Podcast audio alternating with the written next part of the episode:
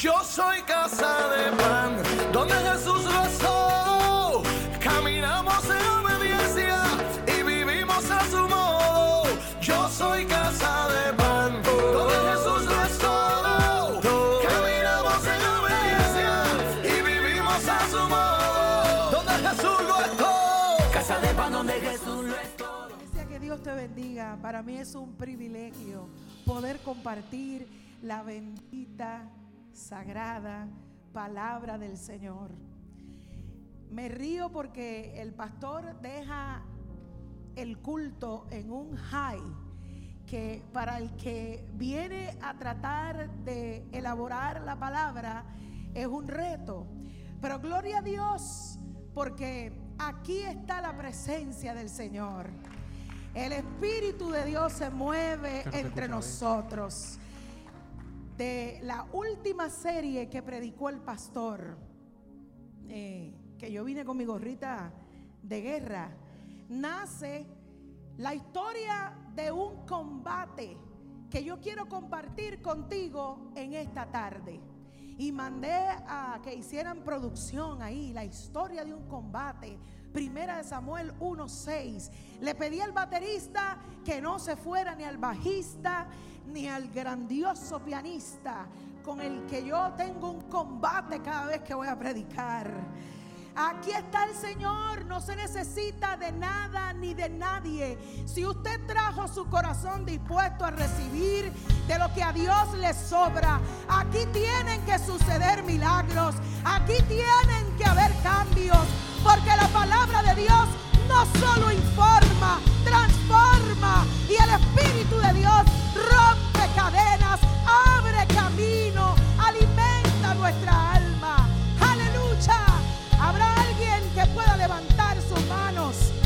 Mire, los socialistas se hicieron dueños de esta expresión y levantaban así esta expresión como una señal de revolución. Pero yo quiero que usted entienda que no hay un pueblo más victorioso que nosotros, que no hay una institución más poderosa que la iglesia del Señor. Habrá gente aquí que se atreva a decir, yo estoy bajo un combate, pero con promesa de victoria. Quizás las circunstancias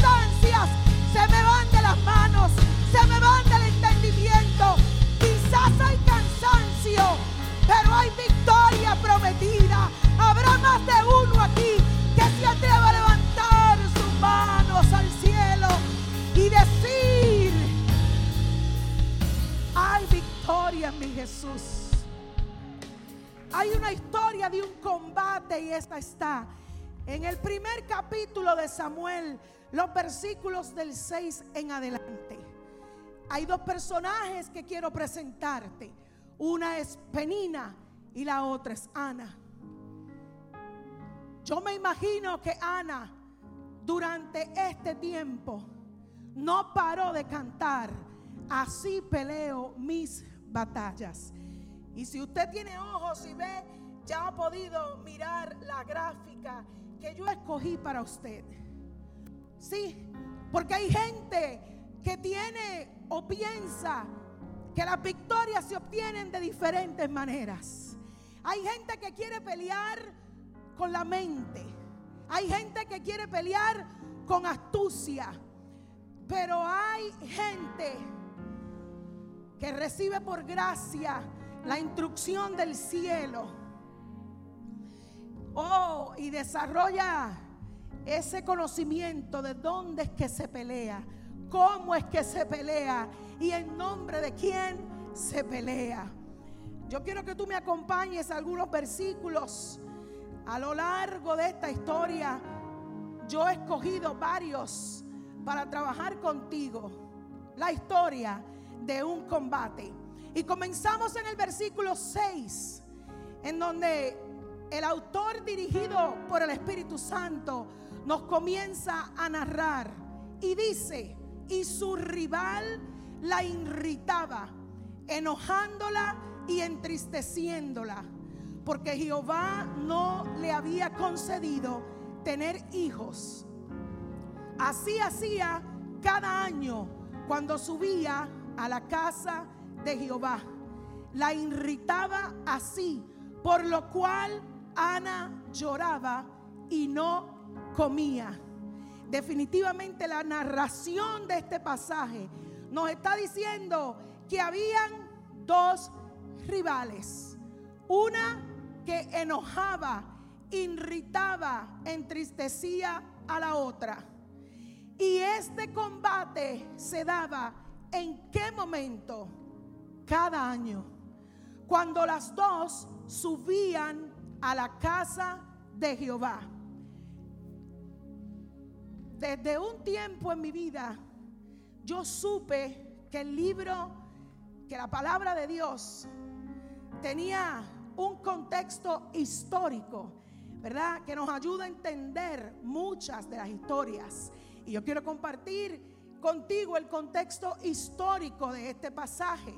Número uno, que para aquel tiempo en el que esta historia se está desarrollando, el pueblo tenía la oportunidad una vez cada año para subir al templo y allí llevaban lo mejor de su cosecha, lo mejor de su ganado.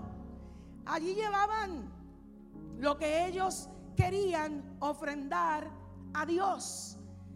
Imagínense que usted y yo, que hemos recibido este evangelio glorioso de Cristo, nada más tuviéramos una oportunidad al año para llegar al templo.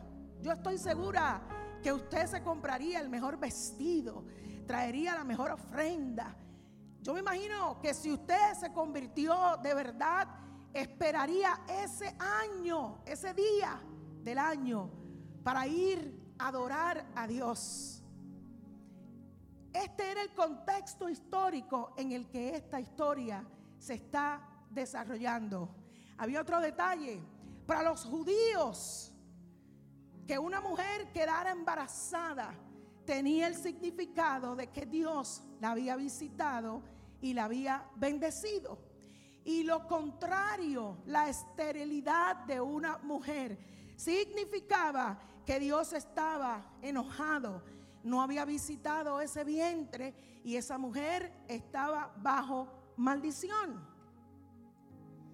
Habiéndole regalado estos dos detalles, yo quisiera que usted usara su imaginación para pensar en cómo se debía haber sentido Ana. Cada vez que llegaba ese día esperado, era otro año más en el que ella no había procreado. Era otro año más en el que ella experimentaba la burla de Penina que sí había tenido hijos. Dele riendas a su imaginación. Póngase a pensar cómo para aquella mujer judía debía haber sido este tiempo. Pero me encanta porque la palabra del Señor está llena de detalles que nos ayudan a crecer, que nos ayudan a avanzar en el Señor. En el versículo 9 dice, y se levantó Ana después que hubo comido y bebido en Silo. Y mientras el sacerdote Elí estaba sentado en una silla junto a un pilar del templo de Jehová. Oh, mire, pásele ahí con su lápiz. Porque la palabra del Señor dice, y se levantó Ana. Hasta un día duró este combate. ¿Sabes qué, iglesia? Yo vine a decirte de parte de Dios que todo combate llega hasta un día. Porque hay una victoria, una puerta, una salida diseñada por Dios para ti. Yo me imagino que aquel día Ana se levantó resuelta y dijo, así peleo mis batallas. No llegará otro año más. No sucederá otro culto más en el que yo no llegue al altar del Señor, porque yo también anhelo mi porción. Oh, hay un día en el que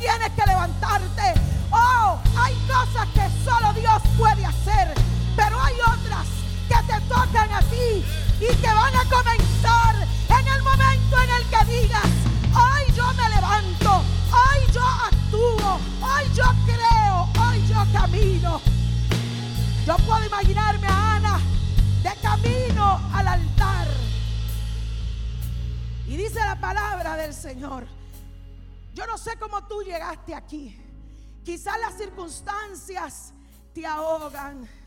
Quizás en este punto del conflicto en el que estás, tú te sientes como Ana. Y la palabra la describe porque si algo quiere Dios es que tú puedas entender que la palabra de Dios se va a identificar contigo. Usted no le sirve a un Dios que está ajeno a sus circunstancias. Usted le sirve a un Dios que nos puede entender. Usted le sirve a un Dios que oye. Usted le sirve a un Dios que escucha. Usted le sirve a un Dios que contesta. No está ausente. Aleluya. Así que quizás tú llegaste aquí afligida, cansada, desesperanzada. Piensas que estás descartada o descartado para el milagro. Pero yo te quiero repetir que todo combate llega hasta un día. Porque hay una puerta, hay una salida, una victoria de Dios diseñada para ti. Y yo te quiero invitar para que te fijes bien en los detalles de este combate.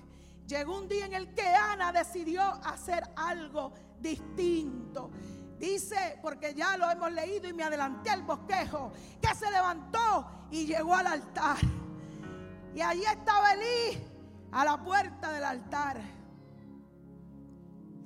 Y en el versículo 10 dice, ella con amargura de alma oró a Jehová y lloró abundantemente. ¿Cómo llegó Ana al altar? Con amargura de alma y lloraba abundantemente. Hay algo que yo quisiera que te llevaras a tu espíritu en esta mañana. Una cosa es cómo llegamos delante de la presencia del Señor. Y otra cosa es lo que Dios hace cuando nos tiene delante de Él. Porque hay personas que piensan que asustan a Dios con sus oraciones. Hay personas que sorprenden a Dios con sus circunstancias. Yo quiero que tú sepas que cualquier situación sea la que tú estés atravesando, no toma de sorpresa a Dios. Quizás a ti sí, pero no a Dios. Yo quiero que tú sepas que Dios ya tiene la respuesta, que ya Dios tiene la salida. Quizás lo único que esté faltando es que te atrevas a llegar al altar con tu alma amargada, sin fuerzas. Quizás llegues aquí con lo último que te queda. Pero vuelvo y te repito, una cosa es como tú llegas al altar de Dios, a la presencia de Dios. Y otra cosa es lo que Dios puede y quiere hacer cuando te tiene delante de su presencia. Aleluya. Mire lo que sucede en el siguiente versículo, que es el 11. E hizo voto diciendo, Jehová de los ejércitos. Ay, esta Ana se parece a mí bien dramática. Si te dignares a mirar a la aflicción de tu sierva y te acordares de mí y no te olvidares de tu sierva, sino que dieres a tu sierva un hijo varón. Mire, cuando usted se acerque a la presencia del Señor, pida y pida específicamente, pida en grande, pida sin miedo porque nosotros no tenemos, pero Dios tiene, aleluya. Y dice, yo lo dedicaré a Jehová todos los días de su vida y no pasará navaja sobre su cabeza. Yo no sé si usted se dio cuenta, pero en este versículo 11, yo creo que lo que el Espíritu Santo quiere enseñarnos es que Ana, por gracia de Dios, pasó de un llanto amargo a un compromiso con Dios, a una oración con propósito. Y usted a lo mejor se pregunta, ¿cómo se llega ahí, Rebeca? ¿Cómo se transiciona de una oración amarga a una oración con propósito. Aleluya. Pues yo quiero decirte, vuelve y lee cómo comenzó su oración de compromiso. Ana dijo, mientras los músicos vuelven y le dan bien duro, así peleo mis batallas. Ana comenzó aquel día que decidió levantarse y llegar delante de la presencia del Señor. Hizo una expresión poderosa. ¿Cuál? Jehová de los ejércitos. Ana reconoció quién era Dios. Afirmó a Dios delante de su amargura y en medio del combate. Yo no sé con quién tú estás peleando o con qué has estado peleando en este tiempo. Probablemente todos estamos peleando con la incertidumbre, con el temor, con las dudas, con la escasez, con la depresión, el doble ánimo. Quizás aquí hay gente teniendo combate aún mayores, suicidio, divorcio, cansancio. Si tú no tienes fuerzas, oh, yo levanto un Jehová de los ejércitos por tu casa, por tus hijos, por tu ministerio, por la iglesia.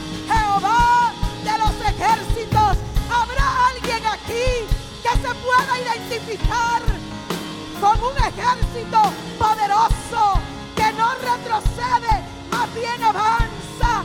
Habrá alguien aquí que pueda levantar un Jehová de los ejércitos. Aleluya, aleluya. Y te digo como el apóstol Pablo, estamos atribulados en todo, mas no angustiados, en apuro, mas no desesperados, perseguidos, mas no desamparados, derribados, mas no destruidos. Aleluya. Porque mire, a veces sin darnos cuenta, cuando estamos orando, hacemos las circunstancias más grandes que a Dios. Yo no sé si usted está consciente de que tiene un Dios grande. Un Dios grande. Yo quiero que tú mires conmigo el final de este combate. Que está en el versículo 27. Oh, una mujer que identificó dónde era que se ganaban los combates. Y con quién era que tenía que ir a pelear su frustración. Y así te dice el Señor tú de la camisa violeta. Hay una victoria que el Señor te va a entregar. Levanta tus manos al cielo, aleluya. Oh, hay unos rounds cíclicos que se acaban. Oh, unos rounds que vienen y van. Pero el Señor te hace más que victoriosa. Aleluya, aleluya. Yo lo creo por ti, yo lo creo por ti. En el versículo 27, mira qué hermoso. Por este niño oraba. Esa es Ana, la amargada, la que un día decidió levantarse, la que un día se cansó de que año tras año no hubiera fruto en su vientre. Aleluya. En el versículo 27 dice, por este niño oraba y Jehová me dio lo que le pedí. Yo pues lo dedico también a Jehová todos los días que viva. Será de Jehová y adoró allí a Jehová. Ese combate, iglesia, lo ganó una mujer que supo identificar en dónde y cómo es que se ganan muchos de nuestros combates. No te dejes amedrentar por un enemigo vencido que intenta amargarnos, robarnos la esperanza, afligirnos. Come y bebe como hizo Ana, pero come del Espíritu y comienza a levantar palabra de Dios en medio del combate. Repítele a tu alma, alma mía, no temas, vuestro Dios pelea por mí. Repítele a tu alma, Jehová derrotará a mis enemigos que se levantaren contra mí. Por un camino saldrán y por siete se irán de delante de mí. Repítele a tu alma, Jehová mi luz y mi salvación. ¿De quién temeré? Jehová la fortaleza de mi vida. ¿De quién he de atemorizarme?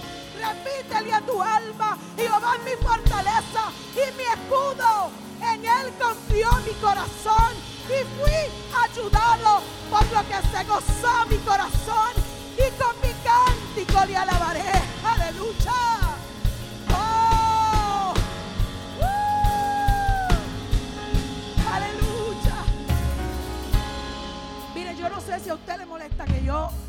Haya empezado a gritar y ronca desde que empecé. Pero es que es imposible en un tiempo como este, en el que yo tengo que confesar, y si usted es tan valiente como yo, ¿qué año el 2020? Y por donde quiera que usted va, la gente de lo que le habla es de más incertidumbre. Yo necesitaba esta mañana identificar o volver a acordarme de que yo tengo uno más grande que cualquier circunstancia. Así que no me voy a perder esa serie del pastor. Yo necesitaba identificar en esta mañana que no importa lo que venga en el día de mañana, lo que importa es que su presencia nos acompañe. Aleluya, aleluya, aleluya. Hay un dato que quiero regalarte. Hay una escena extra en esta historia de un combate. Otra escena que nos deja mirar y tomar ejemplo de cómo es que terminan los combates que hemos decidido pelear en el lugar correcto. Y esta escena, esta ñapa, está en el capítulo 2 de Samuel. Mire cómo canta esta mujer. Acuérdese que yo le estoy hablando de una mujer que había sido burlada, que en los versículos antes estaba afligida, había amargura en su alma, pero llegó a donde usted tiene que llegar con sus amarguras, con sus ansiedades, con sus cansancios, con sus esperas. ¿Dónde Rebeca? Al altar de Dios, a la presencia de Dios, en donde se resuelve todo, en donde nada queda incompleto. Yo vengo a decirte de parte de Dios que si hasta hoy tú sientes que has ganado la mitad del combate, cierto es, estás incompleta. Porque nuestro Dios no da medias victorias. Nuestro Dios da victorias completas. Yo vengo a decirte que lo que va para tu casa, para tus hijos, para tu vida, de parte de Dios, es una victoria completa. Es un final del combate. En el nombre poderoso de Jesús. En el capítulo 2, mire cómo canta esta mujer. Mi corazón se regocija en Jehová. Mi poder se exalta en Jehová. Mi boca se ensanchó sobre mis enemigos. Por cuanto me alegraré en tu salvación. No hay santo como Jehová. Porque no hay ninguno fuera de ti. Y no hay refugio como el Dios nuestro. Aleluya. ¿Alguien se atreve a dar gracias a Dios por la canción de Ana? Las victorias que Dios te otorga solo te dejarán con deseos de reconocerlo y de adorarlo no con deseos de venganza, no con resentimientos, no con orgullo. La victoria que viene de Dios te hace adorar, te hace cantar. Ensancha tu boca delante de tus enemigos. No será por esto y en virtud de esto que el salmista David en el Salmo 23 dice o repite, aderezas mesas delante de mí en presencia de mis angustiadores. Aleluya. Un Dios, mire, ella sigue cantando. Y yo quiero que usted observe esta segunda estrofa del capítulo 2, porque para mí esto es un legado. Es un legado. Un legado es algo que se queda en usted, que alguien le modeló. Y para mí esto es un legado. Mire cómo ella canta en estos otros versículos del capítulo 2. Esto me enseña y nos debe enseñar que debemos aprender a cantar en medio de todos los rounds del combate. Jehová mata y él da vida. Él hace descender al Seol y hace subir. Jehová empobrece y Él enriquece, abate y enaltece. Él levanta del polvo al pobre y del muladar exalta al menesteroso para hacerle sentarse con príncipes y heredar un sitio de honor. Porque de Jehová son las columnas de la tierra y él afirmó sobre ellas el mundo. Él guarda los pies de sus santos, mas los impíos perecen en tinieblas, porque nadie será fuerte por su propia fuerza. ¿A usted no le parece que aquí hay una gran enseñanza? A mí me parece que así aprendió a conocer Ana a Dios en medio de su combate. Un Dios que contesta o te enseña a esperar. Un Dios que te libra del horno de fuego o te acompaña en medio del horno. Un Dios que permite unos procesos en nuestra vida, pero siempre es para bendecirnos. Esta historia termina con que aquella mujer estaba pidiendo un hijo, pero Dios le dio a Samuel. Y luego usted debe de buscar quién fue Samuel para el pueblo de Dios, para el pueblo judío. Fue un juez, entre otras cosas, profeta. Porque yo quiero decirte que Dios siempre te va a devolver más de lo que te pide en el proceso. Dios siempre te va a devolver más de lo que te está pidiendo en medio del combate.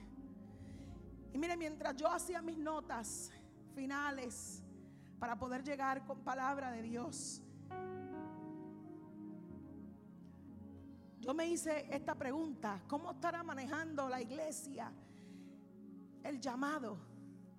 Porque ciertamente hay unos protocolos para protegernos. Pero no podemos dejar de hacer el llamado y así como nos hemos reinventado en todas las cosas. El llamado es algo que no puede faltar porque es la respuesta suya a lo que usted entiende que ha escuchado de Dios. Y yo quiero hacer un llamado. Yo quiero invitarte quiero decirte que tienes una gran oportunidad para hincarte en la silla donde estás. Ahí donde tú te encuentras. Si tú en esta mañana sientes que estás peleando una batalla y que has ganado unos rounds, pero otros no, y tú te sientes cansado, sea cual fuera tu situación, híncate en tu silla Haz de tu silla ese altar personal en el que vas a llegar de la manera en la que estés. Pero ahí te va a escuchar Dios. Ahí te va a escuchar el Señor. Y no habrá una escena más poderosa en el reino de los cielos que una iglesia que reconoce a Jehová de los ejércitos. Inca tus ansiedades, inca tus esperas, inca tus ansiedades, inca tus temores Arrodíllate delante de aquel que es todopoderoso, todopoderoso. Aleluya, aleluya, aleluya. Y mientras la iglesia del Señor se hinca, yo les digo, como les dijo el sacerdote a Elí, allí cuando vio a Ana arrodillada en el altar, ven paz. Y el Dios de Israel te otorgue la petición que le has hecho. Yo soy casa de pan, donde Jesús rezó. Caminamos en obediencia y vivimos a su modo. Yo soy casa